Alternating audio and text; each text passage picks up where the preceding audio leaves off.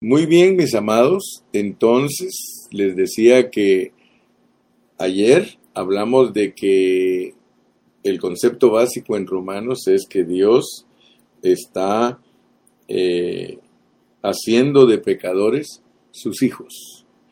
Pero se recuerdan ustedes que después de la primera pasada les dije que en la segunda pasada íbamos a reducir eh, las secciones o sea que nosotros como buenos estudiantes de la Biblia podemos reducir las secciones. ¿Se recuerdan cómo redujimos las secciones ayer? ¿Se recuerdan que les dije que, que en la segunda vuelta las íbamos a reducir a tres secciones? A ver quién me pone las tres secciones, pues. Les dije que la íbamos a reducir a tres secciones, entonces repórtense todos los discípulos que se recuerdan cómo la pusimos en tres secciones. Quiero ver quién de ustedes está ya poniendo las tres secciones. Recuérdense que después de que la estudiamos en una forma general, ahora la estamos reduciendo y ustedes se van a dar cuenta por qué la redujimos. La redujimos porque queremos presentar de otra manera otros conceptos. Entonces, por favor, Repórtense los que saben cómo la redujimos eh, ayer en tres secciones. Estoy esperando que, que uno de ustedes me ponga segunda vuelta, tres secciones. Y las tres secciones no importa si no me las ponen con, con versículos. Ya Dani, no, Alejandra tiene bien, bien todos los versículos. Eh, ahora necesito que, que alguien más se reporte con las tres secciones que vamos a presentarlas en una forma reducida. Dice hermana Lupita Mendoza, bendiciones, hermano Carrillo, Dios le bendiga. Gracias, mi hermana. Estoy esperando que aparezca el primero poniéndome tres secciones, porque dijimos ayer que la íbamos a reducir a tres secciones, tres secciones. Recuérdense que la vamos a poner en tres secciones, así este eh, dividimos, acuérdense, los capítulos los dividimos en tres partes. Capítulos. Los dividimos en tres partes. Pusimos la primera sección con unos capítulos, la segunda sección con otros capítulos y la tercera sección con otros capítulos. Ninguno me lo ha presentado como lo hablé ayer. Yo no sé si no pusieron atención algunos de ustedes ayer, pero estoy esperando. Sí, aquí a Juana Cardona ya me lo puso. De 1 al 8, la primera sección, que es la salvación individual o personal. Muchas gracias, hermana, hermana Juana ya puso ella la primera sección. Mi hermanita Alejandra, que es una de nuestras buenas maestras, ella ya la puso. Ahí está, pues, para el que no lo sabía, ya lo puso la hermana Alejandra. Primera sección, salvación individual. Segunda sección, haber sido escogidos por Dios y seleccionados. Y del 12 al 16, el cuerpo de Cristo, los muchos hijos funcionando. Gracias, hermana Ale. Entonces acuérdense que lo que el hermano Carrillo quiere cuando los pone a hacer esta tarea es que todos enseñemos igual. Ahorita mi carga es que todos ustedes vean que cuando estudiamos Romanos en una forma general para presentar la salvación completa que Dios efectúa, nosotros presentamos ocho secciones para presentar el concepto básico de que Dios está haciendo de pecadores sus hijos, nosotros redujimos Romanos y lo ponemos en tres secciones. La primera sección nos sirve para enseñar del capítulo 1 al 8 la salvación individual del 9 al 11, que Dios nos ha escogido y predestinado, o seleccionado y, es, y predestinado, y del 12 al 16, el cuerpo de Cristo, los muchos hijos funcionando, funcionando. Mire, eso es clave, porque cuando nosotros hablamos de que Dios nos ha dado una salvación individual, Él nos dio su vida. Él nos dio su vida. Entonces noten pues que cuando se habla del concepto básico de Romanos para que Dios haga de pecadores sus hijos, nosotros tenemos que saber que tenemos que presentar Romanos en tres secciones.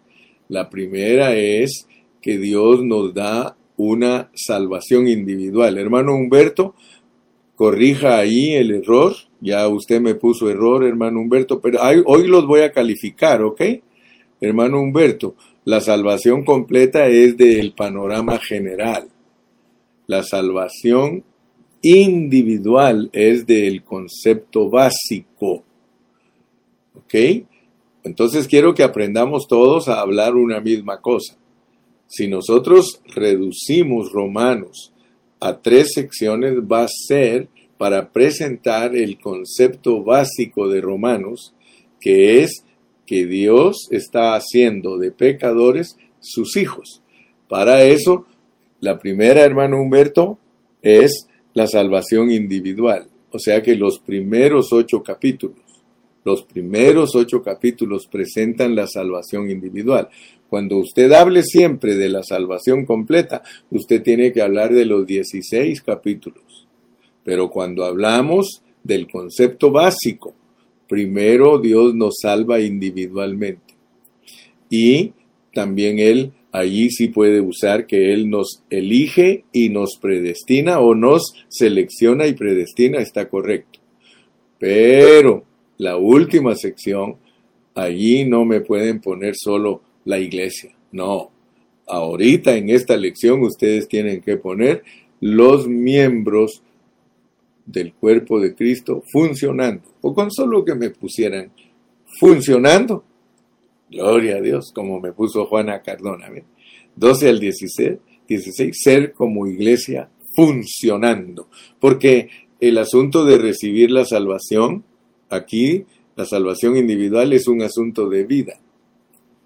El asunto de recibir la salvación aquí en este estudio de hoy es la salvación de vida para funcionar. Selección de vida por medio de elección y predestinación para funcionar. Eso es lo correcto. Si ustedes me ponen atención, ustedes todos van a poder eh, hablar igual que yo. Porque esa es la meta. Que todos, todos, todos, cuando presentemos la palabra, no nos contradigamos, sino que podamos presentar una verdad bien clarita. Amén. Amén. Gracias a Dios que ustedes son humildes. Entonces, si nosotros ah, aprendemos bien a usar todos estos conceptos, porque el día de hoy yo quiero que nos metamos un poquito más porque queremos tocar asuntos maravillosos que se relacionan a nuestro disfrute y experiencia de Cristo. Y hay cosas que algunos de ustedes ya las conocen, solo estamos repasando, pero hay personas que nos están escuchando que son nuevas y no, no han escuchado estas enseñanzas. Entonces, los que ya las hemos escuchado y ya las sabemos, démosle la honra y la gloria a Dios, ¿verdad? Pero si alguno nos está escuchando y es nuevo, nosotros tenemos que aprender a, a tolerar a los que son nuevos porque ellos por primera vez están oyendo los conceptos. Pero todos ustedes que estudian conmigo, yo quiero que todos ustedes me contesten las preguntas, aunque sea con dos, tres palabras, porque si no, nunca se les va a quedar. Ya eh, el hermano Bubu, el hermano Humberto ya corrigió su error y ahora ya la tiene bien bonita. Dice, Romanos del 1 al 8, salvación individual. Romanos 9 al 11, selección, Romanos del 12 al 16, la iglesia funcionando como cuerpo de Cristo. ¿Ok? Ahí se acuerdan que esto, estos, estos tres grupos, o sea, estas tres eh, eh, secciones, eh, se usan cuando nosotros hablamos del concepto básico de Romanos. El concepto básico es hacer de, de pecadores hijos de Dios. Pero si a nosotros nos dicen que presentemos el libro de Romanos en una forma general, completa, allí ya no se puede poner la salvación individual. Ahí se pone la... ¿Dijimos? ¿Cómo? A ver si se recuerdan. Romanos de, de 1 al, al 8. Ahí ponemos la salvación completa que Dios efectúa porque vamos a hablar de todos los 16 capítulos, pero en una forma general de ocho secciones. Ahí es la salvación completa que Dios efectúa. La selección no cambia, elección y predestinación no cambia. Y luego también lo que cambia aquí es el cuerpo, de individuos a cuerpo, funcionando. El cuerpo funciona, ahí se recuerda. El asunto de la salvación individual es recibir vida, pero la vida para nosotros es para funcionar como miembros del cuerpo de Cristo. Perfecto. Así que si ustedes lo tienen así, estamos de acuerdo y vamos a enseñar la Biblia a todos los que quieran conocerla. Ok, como nuestra mm, clase de hoy es práctica y examen para graduarnos, por lo menos para graduarnos eh, de todo lo que hemos aprendido hasta aquí. Quiero que todos ustedes sepan, y ya saben que eso ya lo hemos aprendido, de que todos los traductores de la Biblia eh, se han enfrentado con un problema cuando les toca traducir la Biblia. Ellos se han encontrado con un problema y es que en la, en la Biblia hay dos palabras que se usan para hablar de el espíritu. Y ustedes pueden notar en sus Biblias que la palabra espíritu, especialmente en las epístolas del apóstol San Pablo, ustedes van a ver que está escrito con minúscula espíritu, pero también está escrito con mayúscula espíritu. Y entonces los traductores cuando se encuentran con, esa, con ese asunto, ellos eh, dicen, bueno, ¿de qué está hablando aquí? Está, porque resulta que cuando se habla de el Espíritu con mayúscula, es el Espíritu Santo de Dios. Pero cuando se escribe el Espíritu con minúscula, se está hablando del espíritu del hombre. Pero todos nosotros como buenos estudiantes de la Biblia debemos de saber que cuando está escrito con minúscula, se está hablando del espíritu del hombre. Pero tenemos que entender que bíblicamente el espíritu del hombre es un órgano que sirve para que Dios viva allí.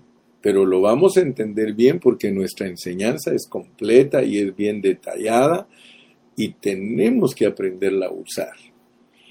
Cuando nosotros hablamos de el espíritu del hombre, el espíritu del hombre, el espíritu del hombre la Biblia lo revela como un órgano en donde Dios puede venir a vivir allí.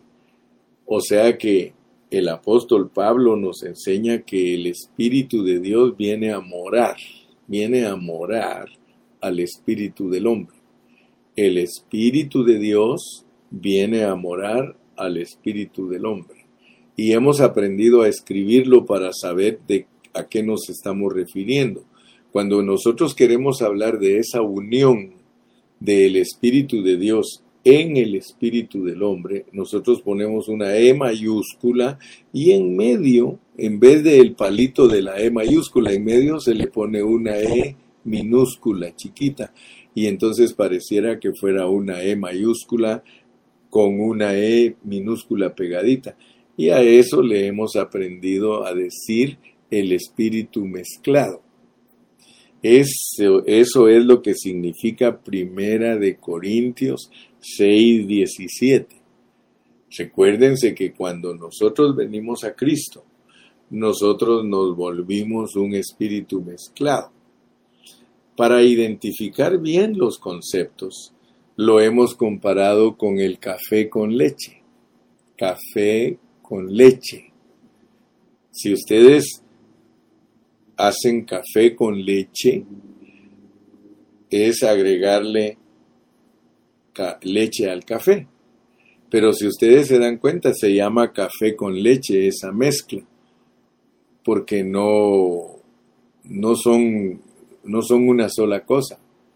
Son dos cosas, pero aunque están mezcladas, se hacen una, porque nosotros nos tomamos junto el café con leche. Entonces el espíritu humano con el Espíritu Santo forman esa unidad. Eso se llama la unidad del espíritu. ¿Ok?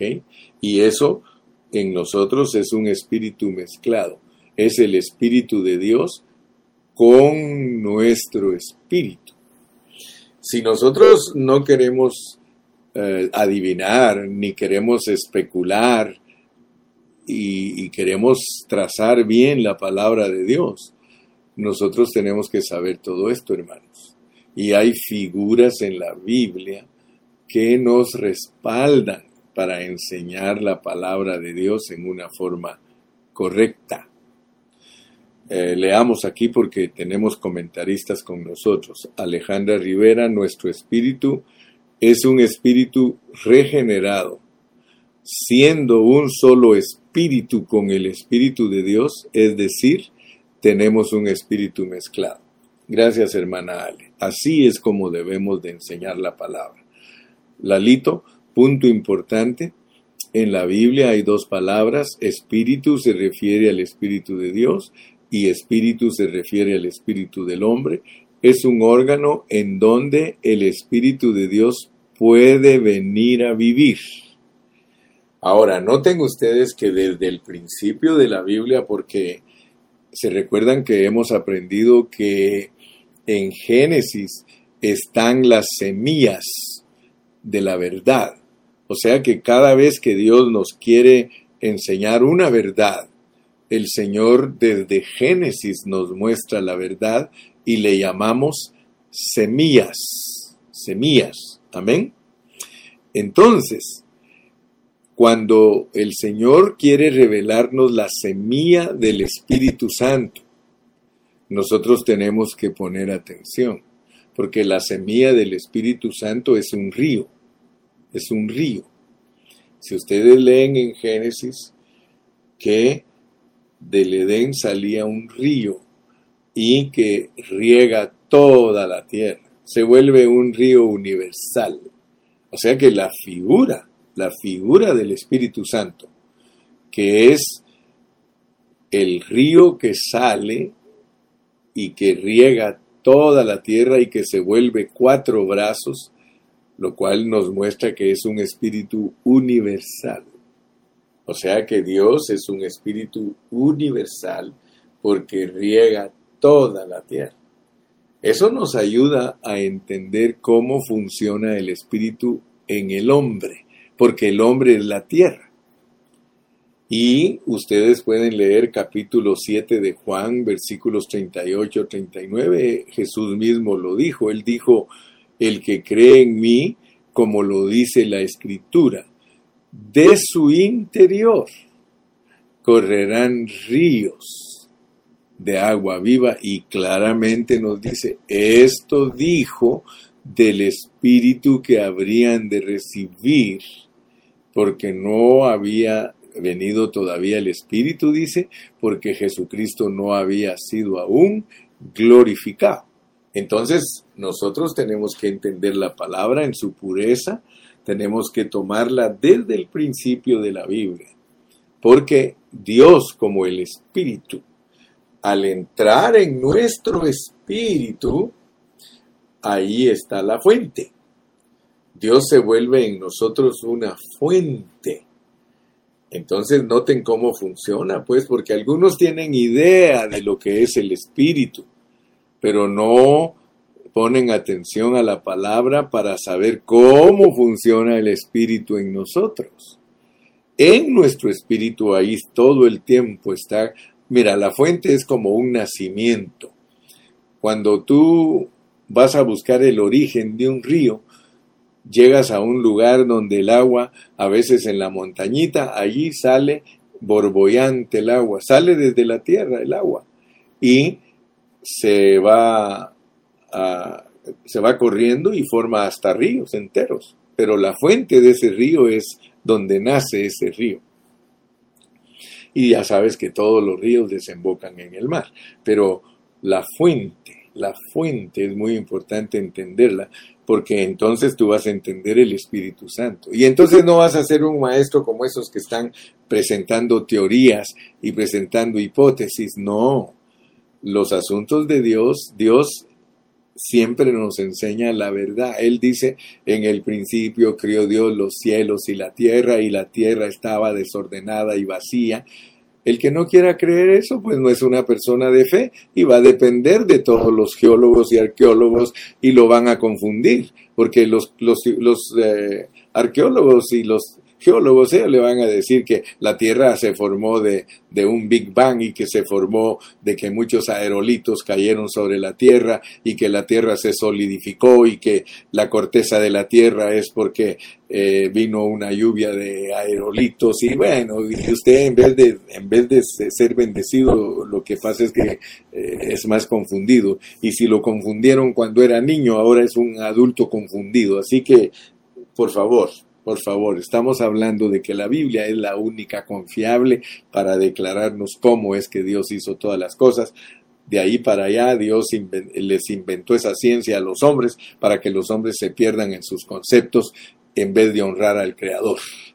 Hebreos 11 dice que nosotros por fe creemos que la tierra fue formada por la palabra de Dios. Aleluya. ¿Se dan cuenta? Entonces nosotros si queremos saber cómo funcionamos, porque el problema es de que muchos de nosotros somos cristianos y sabemos que tenemos el Espíritu, pero no sabemos cómo funciona en nosotros el Espíritu. Solo para que ustedes se den cuenta lo que es ser, ser, ser fraudulentos con la palabra. Miren cómo ustedes pueden darse cuenta que muchos cristianos han, eh, han defraudado la palabra, son obreros fraudulentos. Mire pues, cuando uno recibe a Cristo, cuando uno recibe a Cristo, uno recibe el Espíritu Santo. Y eso está registrado en Juan 20:22, cuando Jesús, después de resucitar, se sopló en los discípulos y les dijo, recibid el Espíritu Santo. Entonces ese Espíritu vino al órgano de los creyentes y desde ese entonces los creyentes que creen como dice la escritura, se les vuelve el espíritu una fuente, se le vuelven ríos, ríos. ¡Wow! Solo mira pues la pureza de la palabra. Ah, pero tú me dirás, hermano, pero después de que los discípulos recibieron el río, la fuente, los mandaron al aposento alto y les dijeron que fueran allí a orar para que viniera sobre ellos, sobre ellos el poder. Nota pues, nota cómo funciona el cristiano. Nota que el cristiano tiene que saber cómo funciona y por puras figuras, porque si no, no vas a entender la verdad de las letras. Si no entiendes cómo funcionan las figuras, tú no vas a entender cómo funcionan las letras. Las letras solo son para explicar lo que pasa en ti figurativamente, porque todo esto es espiritual. Entonces, cuando los discípulos se fueron al aposento alto, ellos ya tenían el espíritu dentro de ellos. Solo faltaba que estuviera sobre ellos. Y por eso tenemos que aprender a ilustrarlo cómo es que sucedió eso. Mira pues, porque vas a darte cuenta para qué sirve una eh, cosa y para qué sirve la otra. Porque nosotros como cristianos tenemos dos aspectos de Dios como espíritu. Si tú agarras un vaso, agarras un vaso vacío, agarras un vaso vacío y lo vas metiendo al agua, lo vas metiendo, lo vas metiendo, de repente ese vaso se llena. Y si lo dejas ir hasta el fondo, ese vaso no solo está lleno, que está repleto, está rebosando. ¿ah? Ahora, Dios es representado ahí como el agua. Así es como estamos los cristianos. Nosotros tenemos a Dios adentro de nosotros y sobre nosotros porque el Espíritu de Dios es ilimitado. Entonces tú puedes dar esa enseñanza de cómo es que el cristiano tiene el Espíritu dentro de él, pero también sobre él. Nosotros tenemos dentro de nosotros al Espíritu para que nos ayude a vivir la vida de Cristo. Amén. Pero tenemos el Espíritu sobre nosotros para estar llenos de poder. ¿Sí? Amén. Ahora, el hermano Roque Valdés Recio nos hace una pregunta. Hermano, una duda, dice. Entonces, en el pasaje de Génesis, donde Dios creó al hombre y dice, tomó tierra y sopló aliento de vida. ¿No es ahí donde el hombre adquiere espíritu de Dios para vivir y de allí nosotros somos descendientes, tenemos un espíritu por reavivar? Eh, muy buena pregunta, porque nosotros tenemos que saber explicar, hermanos, saber explicar. Si sabemos explicar, todas las dudas se desvanecen. Para contestar todas estas preguntas, nosotros tenemos que usar toda la Biblia. Si no, nosotros vamos a enseñar una parte de la verdad, una parte de la verdad. Quiero decirle a mi hermano Roque, por favor abra su Biblia, mi hermanito, y vamos a ir a Ezequiel o a Isaías, Isaías 43. Vamos a Isaías porque nosotros tenemos que averiguar cómo es que, cómo es que Dios nos, nos, nos hizo a nosotros, ¿verdad? Y, y la, la Biblia es la única que nos da las respuestas. Vamos a Isaías 43. Isaías 43. Cuando ya lo tengan me dicen amén, por favor. Isaías 43. El versículo 7. Versículo 7. Dice, todos los llamados de mi nombre todos los llamados de mi nombre, israelitas o cristianos, todos los llamados de mi nombre, para gloria mía, para gloria mía, para expresarme a mí. Pero mire, para expresarlo a Él, ¿qué hizo? Nos creó, nos formó y nos hizo. Nos creó, nos formó y nos hizo. Si usted como cristiano no sabe que Dios a usted lo creó, a usted lo formó y a usted lo hizo, entonces a usted le va a costar explicar cómo está conformado usted. Esto nos manda a Génesis. Vámonos a Génesis. Y Acuérdense que la Biblia es un rompecabezas. Vaya si no rompe la cabeza. es rompecabezas. Pero noten pues, porque aquí en las semillas, en las semillas, en las semillas está toda la revelación divina. En las semillas. Vamos a, a la primera. Génesis 1.26. Génesis 1.26. Entonces dijo Dios, ¿qué dijo? Hagamos. Ponle atención. Ponle atención porque lo primero que tenemos que entender es cómo nos hizo Dios. ¿Cómo nos hizo? Hagamos. Hagamos al hombre a nuestra imagen conforme a nuestra semejanza. Aquí está hablando de que Dios, al hacer al hombre, imagen es espíritu, semejanza es alma. ¿Ok? Imagen y semejanza. Imagen es espíritu, semejanza es alma. Aquí te está revelando Dios que Dios hizo al hombre con un espíritu y con una alma. Con un espíritu y con una alma. Dios te hizo así. Y vas a entender que ese espíritu, como ya te mencioné antes, es un órgano. O sea que el espíritu del hombre es un órgano. Aquí vamos a entender el asunto que nos está preguntando nuestro hermano, pero tenemos que saberlo explicar. Nos hizo. Nunca se te olvide que en lo que respecta, en lo que respecta a que Dios es tu hacedor, a que Dios te hizo, porque es de la nada, hacer algo es de la nada.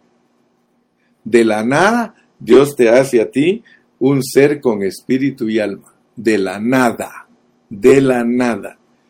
Ahora sigamos, pues. Sigamos en el versículo 27. Y creó, y creó Dios al hombre. Ah, mira, te vas a dar cuenta que el hacer y el crear tiene que ver con esto. Mira, pues. El hacer tiene imagen y semejanza el crear tiene imagen, tiene imagen, pero no tiene semejanza. ¿Estás conmigo? ¿Me estás escuchando? No, no digo inútil, me estás escuchando. Y creó Dios al hombre a su imagen.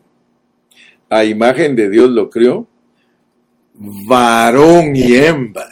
Fíjate pues, fíjate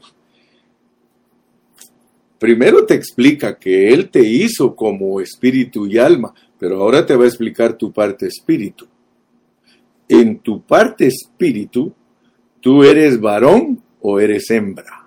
Aleluya. Eso está pero tremendísimo, hermano, porque aquí las lesbianas y los homosexuales salen perdiendo, hermano. Porque Dios creó, Dios creó como criatura como criatura, tú eres espíritu. Te lo está explicando. Como hechura, eres una mezcla, espíritu con alma, como hechura. Como criatura, eres alguien que tiene la imagen de Dios, varón y hembra. Así que a los ojos de Dios, Dios al, crearnos a nosotros. Desde nuestro espíritu se sabe si es hembra o si es varón. ¿Estamos? ¿Estamos? Ok, pero falta algo todavía. Falta cómo nos formó Dios. Génesis 2.7. Entonces, entonces, ¿qué, qué quiere decir? ¿Qué quiere decir entonces? que ya entendiste cómo eres como hechura y ya entendiste cómo eres como criatura. Entonces, mira lo que va a hacer Dios. Formó al hombre del polvo de la tierra y sopló en su nariz. Ah, sopló en su nariz aliento de vida y fue el un, un hombre y fue el hombre un ser viviente Fíjate pues, fíjate cómo, cómo funciona el asunto. Porque después que Dios te hizo, porque muchos creen que el hombre empieza a existir cuando agarró el muñeco, pues cuando agarró el, barro. Aleluya. No. Aquí te dice que tú ya estabas hecho antes de que aparezca. O sea que Adán ya estaba hecho antes de que, antes de que apareciera aquí en la tierra ya estaba creado. Aleluya, hermano, no, si no creas que la Biblia es fácil. No creas que la Biblia cualquiera te la puede explicar, hermano. No, Entonces, pues solo entiende que si ya tienes alma, si ya tienes espíritu, si ya se sabe que eres varón o hembra antes de que te soplen, entonces cuando Dios te sopla, entra la vida de Dios en tu espíritu. Me explico, ¿verdad? Ahora fíjate pues, esa vida que entró en el hombre, que era la vida de Dios, es una vida que Dios se la puso al hombre para que viniera a ser un ser viviente. Un ser viviente. Lo que muchos no entienden es que cuando, el Espíritu de Dios entra en nosotros, fíjate pues, lo hace que el muñequito se mueva. O sea que Dios es la vida. Dios es la vida. Entró la vida de Dios en el hombre. Pero eso no quiere decir que el hombre no era imagen, semejanza, ¿sí? Y que no era varón o que no era hembra. Lo que necesitaba era la chispita, lo vivifica. Amén. Pero ese espíritu, ese espíritu hermano, se puede, se puede morir. Se puede morir. Pero lo tremendo es que muchos tienen el concepto de que morirse es desaparecer. No, no, no. Cuando Adán pecó, ese espíritu que vivía adentro de él allí, solo, solo des en cuenta cómo vino Dios a morar. Porque Dios mató dos pájaros de un tiro. Él no solo nos hizo caminar como muñecos, sino que Dios está ahí. O sea que todos los seres humanos tienen la vida de Dios, tienen la vida de Dios. Pero el pecado hace que esa vida se acabe, se muera, se interrumpe. Por eso cuando le dijo que el día que comiera del árbol prohibido, se moriría. Y todos ya sabemos que se murió pero no a la manera de nosotros, pues. Entendamos cómo es ante los ojos de Dios la muerte. La muerte ante los ojos de Dios es algo espiritual. La muerte no es dejar de existir, sino que lo que se volvió Adán fue un cadáver caminando. En realidad, hermano, la vida es Dios el que se descomunica de Dios, el que pierde la comunión con Dios, no tiene vida, tiene muerte. Pero gloria sea al nombre del Señor, que Dios nos devuelve eso que teníamos desde el principio.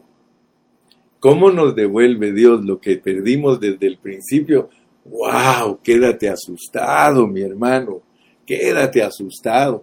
Dios se somete a un proceso se somete a un proceso bien complicado y bien grande con tal de devolverle al hombre lo que perdió. El hombre perdió la vida. El hombre perdió lo que Dios le había depositado. Por eso es correcto decir que cuando uno no tiene a Cristo es un muerto vivo. es un muerto vivo. Pero yo, yo espero, hermano Roque, dígame si le estoy contestando sus preguntas, por favor. Amén. Hermano Roque, dígame sí, hermano Carrillo me, las, me la contestó, porque yo lo que traté fue de que ahora usted tenga un concepto bien clarito cómo funciona Dios. Dios es espíritu, pero nosotros también somos espíritu.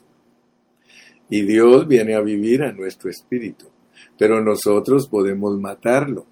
O sea que el hombre, amén, gloria a Dios, dice, mi hermano Roque, amén, gloria a Dios, es incluso un mensaje personal, aleluya. Dice el hermano Roque, me dio cátedra el hermano Carrillo personalmente.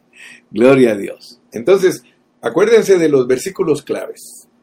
Los versículos son claves. Dios nos hizo, Dios nos crió y Dios nos formó. Entonces, eh, no vayamos a hacer una bola de manteca y cebo revuelto, porque muy raro es el cristiano que sabe explicar el origen de las cosas. Y Juan dice que somos padres. Cuando nosotros sabemos explicar con todas las pruebas y con todos los contextos el origen de las cosas, somos padres. Os, dice, os, os hablo a vosotros padres porque conocéis al que es desde el principio. Acuérdate que hay cristianos bebecitos, hay cristianos adolescentes y hay cristianos adultos. Los cristianos bebecitos dice, os hablo a vosotros hijitos porque sabéis que vuestros pecados han sido perdonados. Ellos son cristianitos chiquitos y así se quedan muchos, hasta de 20 y 30 años de ser cristianos. Se quedan cristianitos chiquitos, pero hay niños de 12 años. Por eso a Cristo nos lo, lo aparecen en el pesebre, hablando con los doctores a los 12 años y muriendo en la cruz a los 33 años y medio. ¿Ok? Entonces tienes que entender las triadas de la Biblia porque son para explicarnos asuntos espirituales. Entonces, los que se quedan niños dice que saben que sus pecados son perdonados. Los que, los que crecen a ser adultos, adolescentes, los que adolescentes, eh, niños de 12 años que saben hablar con los doctores de la ley, ellos, dice, eh, que a ellos les, les alaba porque son fuertes y han vencido al diablo. Así que hay hermanos que son bebecitos, hay hermanos que vencen al diablo, pero hay hermanos que están eh, más elevados, son los que conocen al que es desde el principio. Léelo en Juan, ahí en las epístolas de Juan está. Dice, os hablo a vosotros padres porque conocéis al que es desde el principio, conocéis al que está desde Génesis. Muchos de nosotros no conocemos el estado primigenio de las cosas. Nosotros tenemos que saber el estado primigenio de las cosas porque ahí es nuestro punto de partida. Cuando ya tú conoces tu punto de partida, hermano, conoces la línea central de revelación divina desde Génesis hasta Apocalipsis y puedes caminar y entrar a todos los pueblos y volver a salir a la carretera principal porque tú ya sabes para dónde vas, cuál es tu destino. Bueno, sí, si ustedes se dan cuenta cuando nos ponemos a ejercitar nuestro espíritu. Dice mi hermano Roque, ah, qué bonito, mire, voy a leerles porque aquí leamos, leamos, para eso estamos aquí, estamos aquí para disfrutar a los hermanos, dice el hermano Roque, hasta llegó más adentro de mí. Muchísimas gracias, hermano. De nada, mi hermano Roque, Valdés Recio, aleluya. Vámonos Recio, hermano Valdés, aleluya. Los saludo Usted sabe, hermano Roque, que lo quiero mucho, a usted, su esposita, y oramos por sus hijos para que Dios siempre les ayude. Dice Jonathan Juana Cardona, es un zombie, cadáver caminando. Sí, hermano, eso es el hombre que no tiene a, Dios en su corazón. Sí, es alguien que es un zombie porque en cuanto llegue a 80 años, ese pobre se acaba. Y cuando lo resuciten para juzgarlo, ya no tiene chance. Él se le acabó todo, pero nosotros no. Nosotros fuimos escogidos y predestinados para que Dios nos devolviera lo que perdió Adán. Por eso es que hacemos énfasis en todos estos capítulos y hacemos énfasis en la vida, en la función y todo. ¿Por qué? Porque Dios nos muestra todo su plan a través de la Biblia. Gloria a Dios. A ver, aquí dice Lalo, dice, Ah, vamos a ver, Lalito nos puso algo. Eh, vamos a seguir leyendo los comentarios. Sí, dice, Dios nos crió en nuestro espíritu, nos hizo en nuestra alma, pero acuérdate, Lalito, acuérdate, acuérdate que Dios nos crió en nuestro espíritu, varón y hembra, nos hizo en nuestro espíritu y nuestra alma, porque en, en, la, en la hechura hay una mezcla, en la hechura, porque si no, después se nos va a hacer bolas. Acuérdate, 1.26, entonces dijo Dios, hagamos al hombre a nuestra imagen conforme a nuestra semejanza. Imagen es espíritu, semejanza es el alma. Entonces, agarrémoslo como Dios lo declara. Dios te enseña que tú como hechura, tú como hechura de Dios, eres una mezcla de espíritu con alma tú, como de Dios, eres un espíritu que es hembra o es varón. Aleluya. Y como muñequito, fuiste formado del polvo de la tierra. Somos tripartitos, pero a ese espíritu, a él le entra Dios. Y cuando Dios ya está dentro de él, por eso dice Pablo en Romanos, por cuanto todos pecaron, están destituidos de la gloria de Dios. La gloria de Dios es su vida en nosotros. Entonces Dios hizo al hombre glorioso. Solo eh, vamos a seguir eh, estudiando esto. Ya saben que tenemos tiempo. Aquí no hay prisa. Por eso se, se llama esta clase ejercitando nuestro espíritu, recibiendo pan de vida. Aleluya. Les iba a decir un versículo. ¿Cuál era el que iba a decirles? Ah, tenemos que, sí, les iba a hablar de que cómo fue criado el hombre. Vamos a, Salmo, al Salmo 8. Salmo 8. El Salmo 8 nos dice cómo fue creado el hombre. Y eso sirve para reforzar todo lo que estamos enseñando. Salmo número 8. Fíjense pues. Cuando habla en el Salmo 8 dice, oh Jehová, Señor nuestro, cuán glorioso es tu nombre en toda la tierra. Has puesto tu gloria sobre los cielos. De la boca de los niños y de los que maman, fundaste la fortaleza, a causa de tus enemigos, para hacer callar al enemigo y al vengativo. Cuando veo tus cielos, obra de tus dedos, la luna y las estrellas que tú formaste, digo, ¿qué es Adán? Digo, ¿qué es Adán para que tengas de él memoria? Y Cristo para que lo visites. ¡Wow! O sea que, como Adanes, Dios tiene memoria de nosotros. Pero como el cuerpo de Cristo, nosotros hemos sido visitados. Aleluya. Yo no sé, mi hermano, si tú entiendes la Biblia, pero yo estoy tratando de que la entendamos y la enseñemos bien. Y la enseñemos bien. Mira, el que, el que desde el principio está mal, lo que mal comienza, mal acaba. Si nosotros no conocemos a Dios desde Génesis, al llegar a Apocalipsis llegamos totalmente norteados. Pero si desde el principio nosotros conocemos a Dios, aleluya. Mira pues, aquí está como lo creo pues.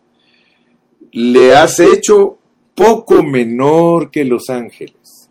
Le has hecho poco menor que los ángeles. Lo hiciste rey. No me vas a decir a mí que, que Dios haya coronado el hombre, no lo hizo rey. Y lo coronaste. Lo hiciste rey de gloria y de honra. ¡Wow! ¿Cómo no vamos a ser reyes de gloria, hermano, si Él puso su vida en nosotros desde el principio?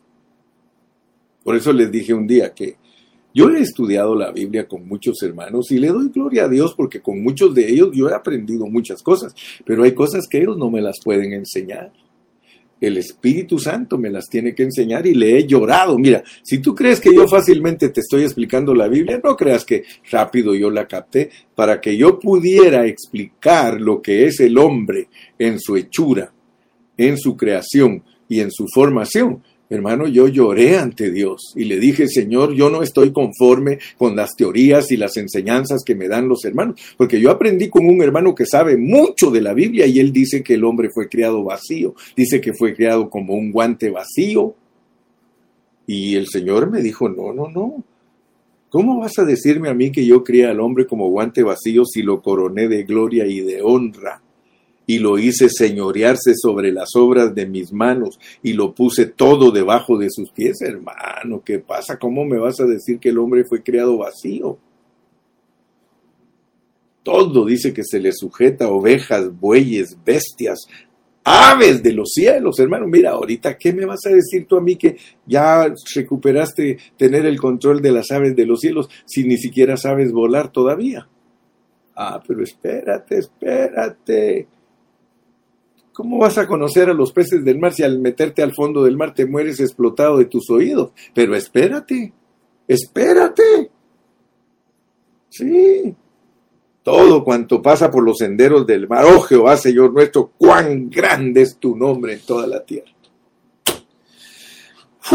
así que hoy empezamos hablando del espíritu humano y del espíritu de Dios, pero yo creo que ahora ustedes ya lo tienen muy claro. Aquí está el resumen, aquí está el resumen de mi ayudante.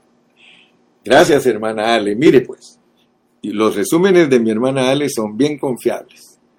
Dice, el hombre en su estado primigenio fue creado en su espíritu a imagen de Dios, varón y hembra. Como criatura tenemos la imagen de Dios y en la hechura tenemos la semejanza de Dios. Ya se me escapó aquí, se me escapó. ¿Qué me pasó? Lo estaba leyendo y estaba tan rico y se me escapó.